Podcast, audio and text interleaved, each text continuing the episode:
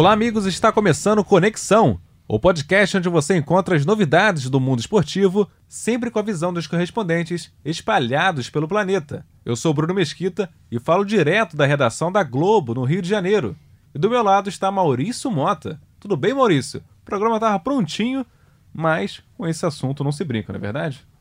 Programa prontinho, mas tudo muda, né? Que semana agitada. Uma edição extra que fizemos aqui nessa primeira edição do Conexão, né? Mas é bom, é bom. Pega, pega no tranco. Vida de jornalista é assim, não tem descanso não. A gente sabe disso. E para comentar sobre esse tudo que está acontecendo essa semana, eu tô com um convidado de peso aqui também, que é o Marcos Uchoa. Marcos Uchoa, a gente capturou você ali no meio da redação, mas está aqui, presente nesse primeiro Conexão, nosso programa, falando um, um assunto tão delicado que é o é, coronavírus. É delicadíssimo, né? Eu acho que a gente breve, breve, né? Quase já, né? A gente tem que começar a falar em esporte em termos assim de Vamos falar de jogar baralho, jogar dominó, jogar dama, porque eu acho que é o que vai sobrar. E em Buenos Aires, Ariel Palácios. Como estás, Ariel?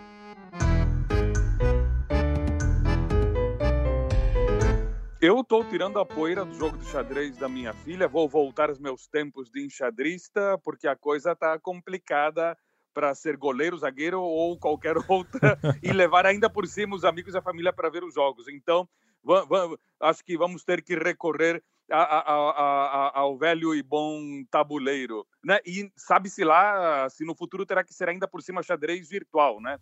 Por Skype.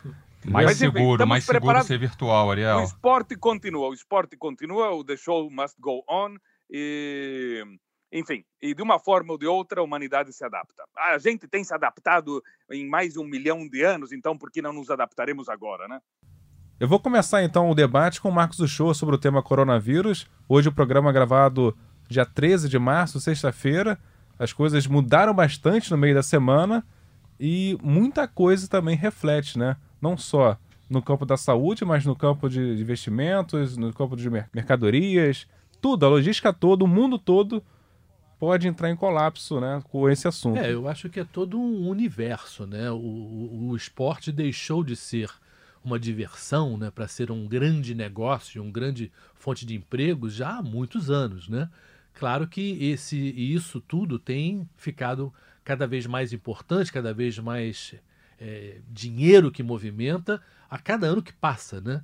Então, se você parar um setor da economia, porque é disso que a gente está tratando, é, não é uma diversão como a gente, porque a gente começa pensando em esporte quando a gente é criança, né? Ah, eu jogo bola, eu brinco disso aqui, é uma brincadeira que vai virando sério. Agora, o que a gente está falando agora é uma outra, outra esfera, nós estamos falando de economia, de empregos, e estamos falando desde uma grande liga de direitos de televisões, de, de uma Olimpíada, que é o maior evento do universo, do nosso universo, né? São todos os países participando, até a gente falar do pipoqueiro, né? Eu acho muito importante a gente lembrar disso, quer dizer, o cara que vende pipoca na frente do estádio, que no dia seguinte vai para frente do ginásio que tem um jogo de basquete. Esse cara precisa de vender aquela pipoca para ele comer naquele dia. Então, além do, do dinheiro macro, a gente está falando de, pessoa, de muita gente, do flanelinha que precisa né, é, cobrar um dinheirinho para você estacionar o teu carro em frente ao estádio. Essas pessoas também estão sendo muito afetadas, porque essas pessoas não têm um, um, recursos, não têm dinheiro guardado para, ah, não, eu vou ficar em casa um mês até passar essa onda, se é que vai ser só um mês, e depois eu vou me virar. Não, ela não tem como comer hoje, entendeu? E isso eu acho que, por enquanto, as autoridades, de uma maneira geral, não estão falando. Que existe muita gente pobre que depende do esporte para, o seu, para a sua sobrevivência diária. E, então eu acho que é um tema muito rico a gente conversar aqui nesse podcast de vocês, quer dizer que tem toda a questão da, de saúde pública, questão financeira, questão de Olimpíadas, de grandes eventos, a Euro, por exemplo, enfim, todos o, a Fórmula 1, o tênis profissional, enfim, é um mundo, né? Mas eu acho que a gente tem que começar a se preocupar com os pobres. Ariel, alguns eventos esportivos já começam a ser adiados, outros paralisados e outros até mesmo cancelados, não é verdade? Pois é. Bom, em, no caso da, de Buenos Aires, é, os jogos permanecem, é, mas é, sem público. É, na província de Buenos Aires, é, que a cidade de Buenos Aires é uma, é uma, entidade administrativa, a província é outra. Na província, a mesma coisa. E várias outras províncias do interior é, do país estão tomando a mesma atitude. O que é importante no caso da Argentina é que a cidade de Buenos Aires e a província de Buenos Aires juntas são metade do país. Então, isso é bastante, é muito, é muito relevante. Também estão, já fecharam hoje é, museus, é, cinemas, é, digamos, é, todo tipo de evento que reúna mais de 300 pessoas está sendo é, cancelado, suspenso. É, isso por um lado. por outro lado, temos, no caso da Comebol, que a Comebol conseguiu da FIFA o adiamento das eliminatórias, né, que estavam para ser já daqui a poucos dias. a Argentina, por exemplo, ia, ia debutar nas eliminatórias contra o Equador na Bomboneira. Então, isso já é, ficou para ser reprogramado num cronograma ainda a ser avaliado. E o caso é, também da, da Libertadores, é, que aí por decisão aí a Comebol sem necessidade de ter que consultar a FIFA, a Comebol empurrou isso para o segundo semestre. E, e como o, o Shoa dizia, isso tem um impacto enorme na economia. É, se a gente for pegar somente esse caso ali do, do, da, das pessoas é, envolvidas com a área esportiva, muito mais além é, dos jogadores de futebol, muito mais além é, dos técnicos, está, como ele citou, o pipoqueiro, no caso da Argentina, o cara que vem do choripan na porta do estádio, que depende daquele dinheiro naquele dia para poder pagar a, a, a, os seus gastos da, daquele dia dele e de sua família, o vendedor de camisetas, o vendedor de bandeirinhas, de bonés, enfim, o flanelinha, inclusive. Né? Então, isso, é, isso vai dar é, uma, uma sacudida muito violenta em todo esse setor, com o agravamento de certos comportamentos, porque, por exemplo, no caso da Argentina, eh, os barra bravas, os hooligans, vivem de explorar essas pessoas, os flanelinhas, o vendedor de, de, de, de choripano, o vendedor de refrigerantes, eles, como máfias, eles fazem uma extorsão e pegam uma porcentagem como uma espécie assim de licença para que eles possam trabalhar sem serem espancados ou mortos. Então, os barra bravas ficarão sem uma fonte de ingressos, de, de dinheiro. Então, o que, que os barra bravas durante esse tempo vão fazer? Essa que é a grande curiosidade. Eles vão se dedicar, então, a outros assuntos, a outros delitos, é, para poder é, se manter. Então, é, isso acaba tendo um efeito dominó impressionante. Nem sequer no caso da Argentina, que a Argentina estava tentando renegociar a dívida pública com os credores privados e com a FMI, e agora, por causa de todas as turbulências nos mercados, tudo isso fica totalmente adiado. Então, temos todo um cenário novo, inédito, é, que temos que ver como agora, nesse mundo globalizado, é, essa, todos esses fatores é, se resolvem. Como, como você, você e o Showa falaram, né? O pipoqueiro, o flanelinha, eles não, eles não têm esse tempo de quarentena, né? Esse um mês, dois meses, esse tempo. As contas não esperam, né? Eles não. É, é claro que é um problema de saúde, é, segurança de todo mundo, mas, mas eles não têm esse tempo, como, como vocês falaram. E outros, é, outros eventos, né? É, outras doenças para, paralisaram alguns eventos é, esportivos, né? Por exemplo, nós não tivemos três Olimpíadas, né? É, época de guerra mundial também é, alterou a Copa do Mundo. A Primeira Guerra, a Segunda sim, Guerra sim, também foram paralisadas. A gripe espanhola também, né? Foi outra questão ah, então. também. É, foi interrompida eventos esportivos também, que afetou bastante, não só um continente, mas como outros também, na é verdade, Ariel? No, no caso, a, a, gripe espanhola, a gripe espanhola é, foi mais ou menos de 1917 a 1918. Foi Correto. um ano, um pouquinho mais um ano, é, e, e, e fez um estrago colossal em todo o planeta. Não é? é bom, lembremos que é, no Brasil morreu o presidente eleito Rodrigues Alves. O Rodrigues Alves já havia sido presidente é, anos antes e é, haviam passado vários outros mandatos, e aí ele voltou a se candidatar. Coisa, é, acho que foi o único caso na história da República Velha. Não é? é bom, morreu, foi substituído temporariamente por seu vice, o Delfim Moreira. Bom, e para aquele ano estava programada a Copa América no Rio de Janeiro. Quando a gripe chegou é, só na capital, é, na, na, na, velha capital do Brasil matou 14.300 pessoas entre outubro e dezembro de 2018. E aí, por esse motivo, foi adiada a Copa América para 1919. Naquele outro ano, o Brasil venceu com um time liderado pelo Arthur Friedenreich e o Neco, né? É, contra o Uruguai. E, é, contra o Uruguai. Aliás, esse, esse jogo teve uma peculiaridade, mais além da, da gripe que já havia passado nesse momento, né? Uh, o, o, jogo Brasil-Uruguai durou 150 minutos, porque as duas seleções empataram 0 a 0 no tempo regulamentar, tiveram que fazer uma prorrogação de 30 minutos, o empate persistia, fizeram uma outra prorrogação de 30 minutos, como o empate persistia, é, é, foi realizada mais outra prorrogação. E aí o Friedenreich fez o gol que possibilitou que todo mundo pudesse descansar, porque já estava todo mundo esgotado. Né? Um detalhe importante é de como, às vezes, e não só em, em, séculos passados, mas ainda hoje, às vezes, eh, os nomes eh, dos bois não correspondem aos bois. A, a, essa gripe, a gripe espanhola, teve esse nome, mas não tinha nada a ver com a Espanha. Ela tinha surgido em Fort Riley, que era no, está no estado americano de Kansas, onde os soldados americanos estavam acampados indo para a frente de guerra na França.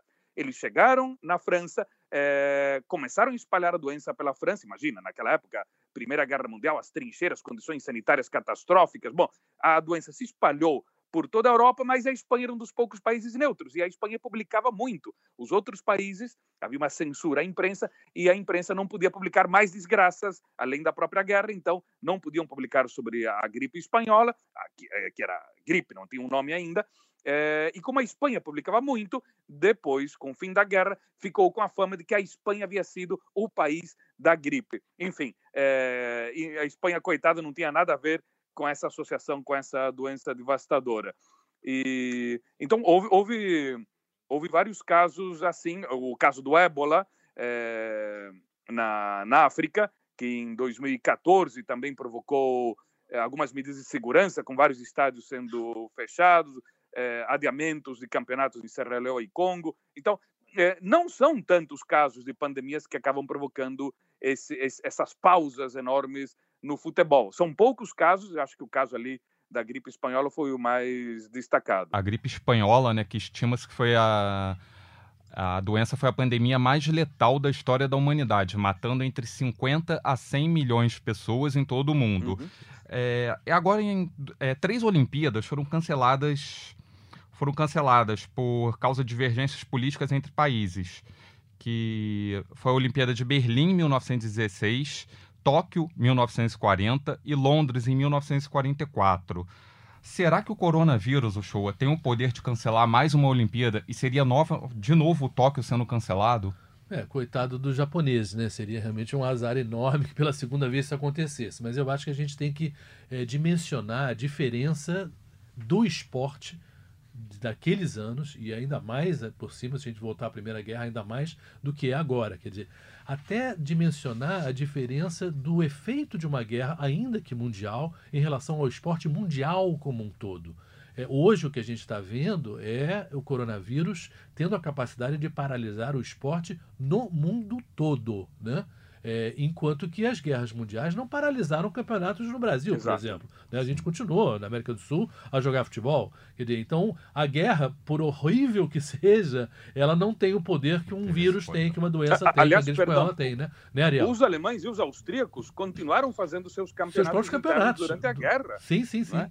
É, é, é, é, incrível. Isso é, é verdade. Na Guerra Civil Espanhola, é, deixa eu só contar rapidinho aqui uma, uma anedota, que é uma coisa que é real. Um, um, um amigo da família que tinha mais ou menos é, 12 anos na época da Guerra Civil Espanhola, quando começou, é, o pai dele era um fanático pelo futebol e queria de todas formas ver um jogo do Real Madrid. E, e, a Madrid estava cercada pelos franquistas, a Madrid era republicana.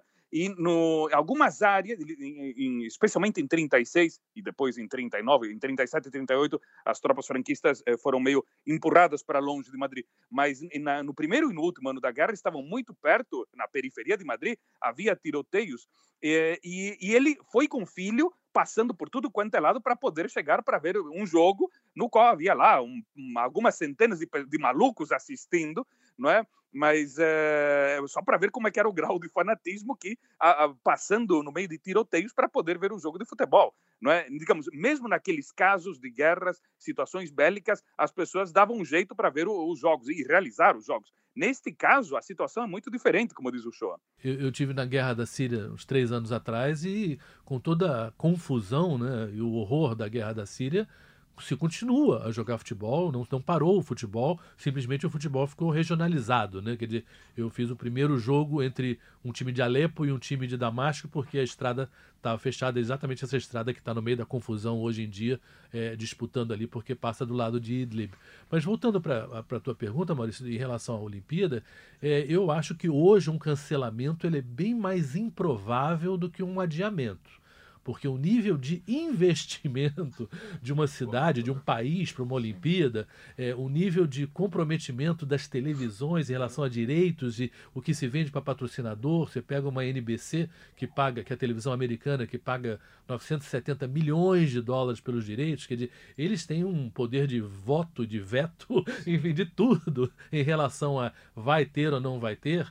Eu acho que a questão mais seria menos cancelamento e mais adiamento para quando, né? Ah. Quando poderia se adiar? Quer dizer, você vai quebrar um calendário histórico de 4 e 4 anos, que é uma coisa que vem da, da Grécia Antiga. Lembrando, aliás, né, que é curioso, mas quando a gente fala em termos de Olimpíada na época antiga, foram quase 1.200 anos quase sem interrupção. É, e a gente está uhum, uhum. para 120, que é um décimo da história, né? Você vê como a história antiga era uma história longa, e a gente está meio engateando nisso aí.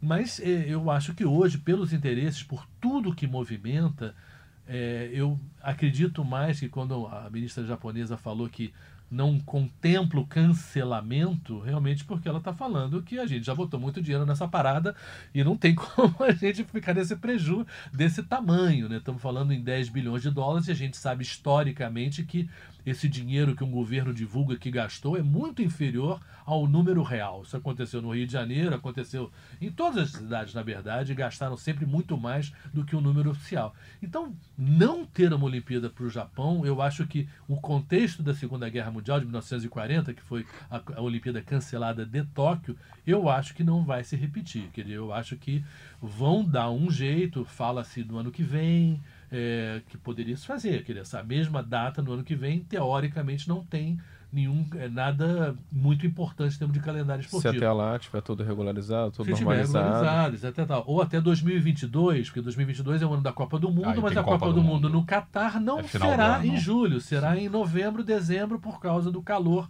absurdo do, do daquela região do mundo na, no, na época do verão tradicional do junho, julho, que é onde é que tem a Copa do Mundo. Então, poderia até ser um evento em 2022. Mas eu acho que, enfim, existem problemas muito sérios. Por exemplo, a manutenção dos estádios e ginásios durante dois anos até 2022 já seria complicado um ano. Atrasar dois anos mais ainda.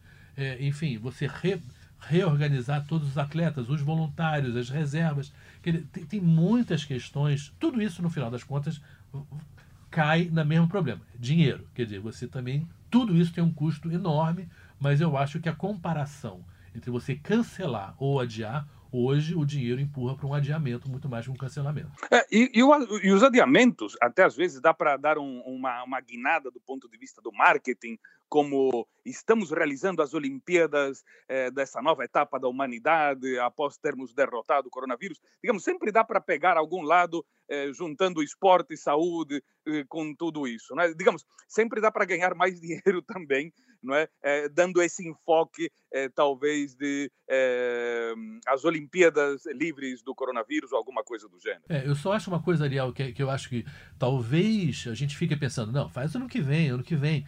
É, mais perto, não é tanto problemático, mas existe uma questão de saúde, de ciência, né? Que é que, primeiro, a gente tem que pensar, podemos ter um remédio que é uma possibilidade que está se trabalhando aí, remédios ligados ao HIV, remédios ligados até é, à malária, que estão tentando ver se alguma coisa dessa pode ajudar. Mas em relação à vacina, e essa que é a questão mesmo, Maurício, você tem razão, é o seguinte, a vacina se fala que você precisa de um ano para se descobrir e se testar. Quer dizer, a vacina, para ela estar pronta, ela estaria mais ou menos no meio do ano que vem. Mas para ela estar produzida na quantidade necessária para se voltar a esporte e voltar né? a viagem em larga escala, aí eu acho que um ano é curto, é pouco tempo. Então aí passaria a ser mais razoável a Olimpíada em 2022 do que em 2021. Enfim, vamos ver, vamos torcer para os cientistas conseguirem abreviar, mas tudo que se lê e que se vê sobre como uma vacina é criada e produzida, e testada e produzida, se fala num, num, numa janela aí de um ano. E aí realmente fica muito apertado. Já no ano que vem você tá ela com as pessoas vacinadas, não é a vacina existindo, é a vacina é, existindo de fato no, no braço das pessoas.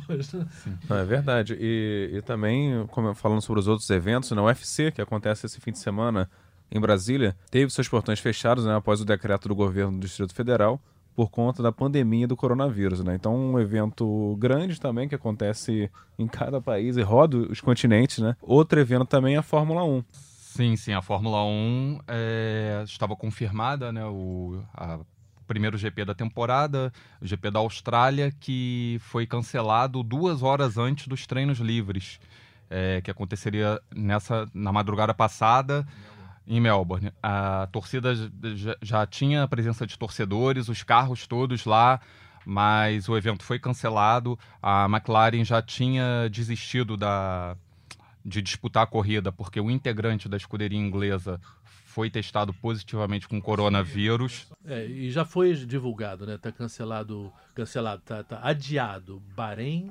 Vietnã, é, e China, da China também já tinha sido, tá tecnicamente como é, adiado, mas eu acho que o da China será cancelado, que teoricamente a Fórmula 1 volta em maio, mas tudo isso, gente, é, é importante que a gente é, também não, não transforme o nosso programa para um programa velho, no sentido de que hum. amanhã a coisa pode ser diferente. Tudo pode mudar. Tudo pode mudar e tudo pode ser empurrado para frente. Sim. Todo mundo que divulga, não voltamos em maio, não existe isso que nós Sim. voltamos em maio. Nós gostaríamos de é, voltar exato, em exato. maio. Essa é que é a questão. Nada nos garante que a gente volte em maio para nada. Nós gostaríamos nem de ter que cancelar, né? É, verdade, né?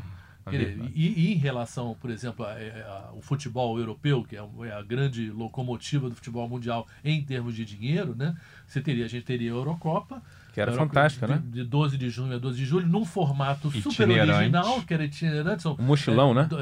10 é, países, 12 venues, não sei o quê. Não. Isso, querido, esse formato não poderia ser mais inadequado Sim, para o momento. Para o momento. Então, isso aí, digamos, isso é bastidor, ainda não será confirmado só na terça-feira que vem, no dia 17, que vai ter uma reunião, aliás, uma videoconferência de todos os países, mas deve ser informado que deve passar para o ano que vem a Eurocopa, porque a prioridade da UEFA hoje é tentar terminar a Liga dos Campeões, a Champions, né?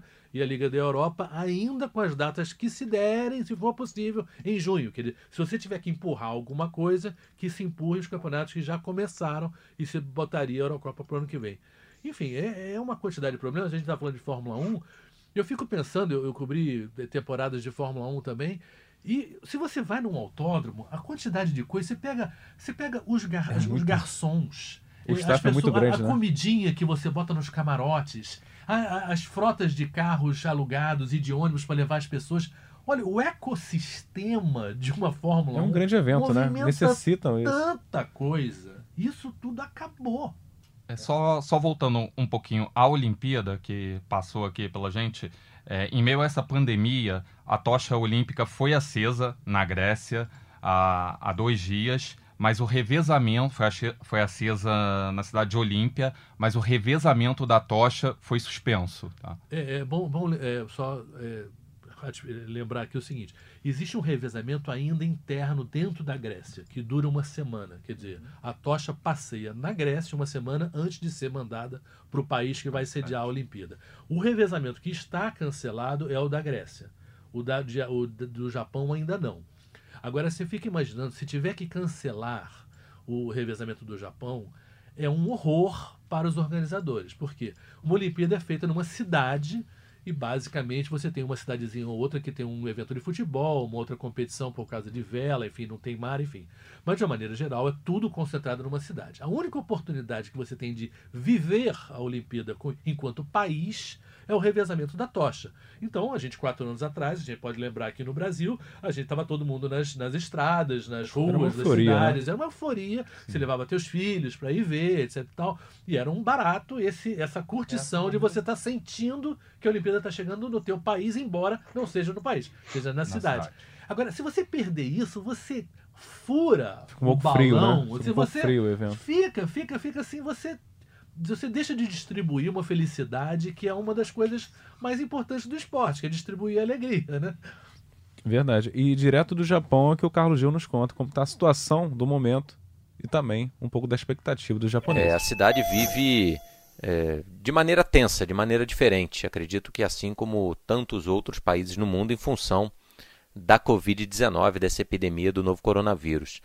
A gente viu uma grande mudança no ritmo de vida aqui, nos hábitos, alguns já estabelecidos, como o uso da máscara, por exemplo, que não é uma novidade, né? isso já era é, largamente é, utilizado por aqui, seja para prevenção da gripe comum ou crises alérgicas ou qualquer outro tipo de doença respiratória, já era um hábito né, na sociedade japonesa, mas vemos a cidade bem mais vazia. Né? A queda acentuada de turistas, eh, notadamente chineses e, e sul-coreanos, que formavam um bom volume aí de visitantes eh, anuais para o Japão, e isso tem um impacto direto na economia. Vemos também as próprias pessoas saindo menos, eh, museus fechados, parques mais vazios, uh, shopping centers com um movimento bem abaixo do normal, o próprio metrô, a rede de trem com um número de pessoas nos horários de pico, inclusive abaixo do que a gente está acostumado a ver, isso porque diversas empresas permitiram que os seus funcionários passassem a trabalhar de casa e com isso eles não precisam mais pegar o transporte público exatamente para evitar aglomerações. Então a gente está vendo um mês de março realmente de pouco movimento, de cidade vazia, de cidade triste até, né? colaborando para isso o clima ainda de inverno, né?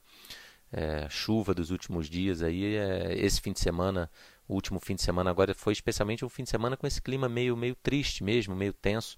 As pessoas ainda uh, sem saber muito o que vai acontecer daqui para frente, né?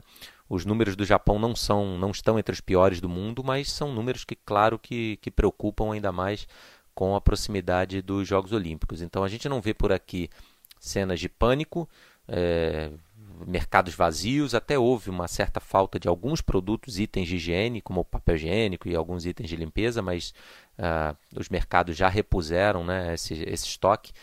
É, os mercados em, em, relação à comida não, não estão com escassez de alimento, a gente tem visto isso em alguns outros países, aqui não, mas sem dúvida nenhuma que o clima nas ruas das pessoas é, foi diretamente afetado e a Olimpíada nesse momento realmente assim no, no coletivo né, da sociedade japonesa está é, em segundo plano. Valeu então, Carlos Gil, trazendo um pouco da expectativa dos japoneses, né? Real, realmente é uma situação nova, né, para todo mundo, não só para o público local.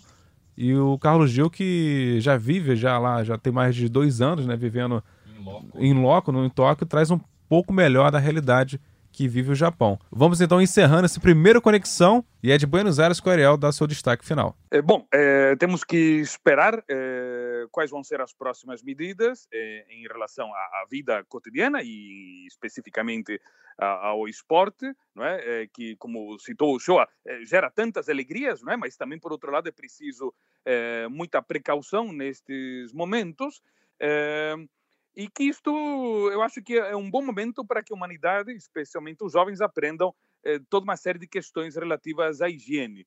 Não é? Então, é só de lembrar que eh, o outro dia fiquei sabendo que no estádio eh, Monumental de Lima iam instalar iam instalar sabonete nos banheiros, aí que eu me toquei e falei, claro. Uma coisa básica, né, Ariel? Uma coisa básica. Agora que eles vão instalar décadas e décadas depois, é que vão instalar sabonete nos banheiros. Então, é preciso uma pandemia dessas para que é, o, o, maior estádio do Peru, e, entre, e não só do Peru, outros estão nessa mesma situação, tenha finalmente é, o mínimo, o básico é, de higiene. Então, eu espero que, a partir desse ponto, pelo menos, sirva de lição para que eh, do ponto de vista higiênico, que, que é todo tipo de instituição conte com esses requisitos básicos eh, de higiene, não é? E inclusive até que as autoridades lavem as mãos. Eu sei de várias que não, uh, vão no banheiro e não lavam as mãos. Uh, não citarei nomes, mas já vi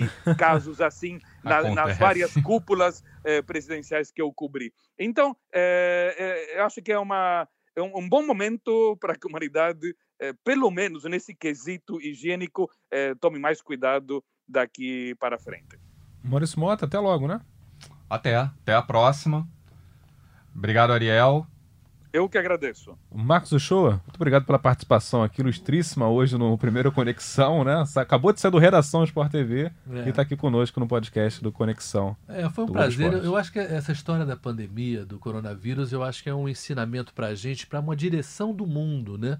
É, a gente fala em fronteira, a gente fala em Brasil, em Argentina, onde o Ariel está, no Japão, onde o Carlos Gil está, enfim. Mas, na verdade, a gente tem que começar a entender que a gente mora num planeta. Né? Isso vale para coronavírus, como vale para a globalização, como vale para o nosso problema climático, que esse sim é, é o mais grave de todos, né? E que em cada um desses problemas não existe país, não existe. Ou nós estamos todos juntos nesse barco. E essa mensagem talvez seja o único efeito positivo desse coronavírus, é a gente começar a se tocar que existem tem gente que não acredita em ciência. Essas pessoas têm que ser convencidas, e talvez com o coronavírus sejam convencidas. Estamos aí, o Boris Johnson na Inglaterra, o Trump eh, no, no, nos Estados Unidos, o próprio Bolsonaro no Brasil, que, que representam pessoas que têm uma certa dificuldade em relação a certas coisas ligadas à ciência. E olha, a ciência não é, não escolhe partido, não escolhe posição política. A ciência é a ciência, é o que é.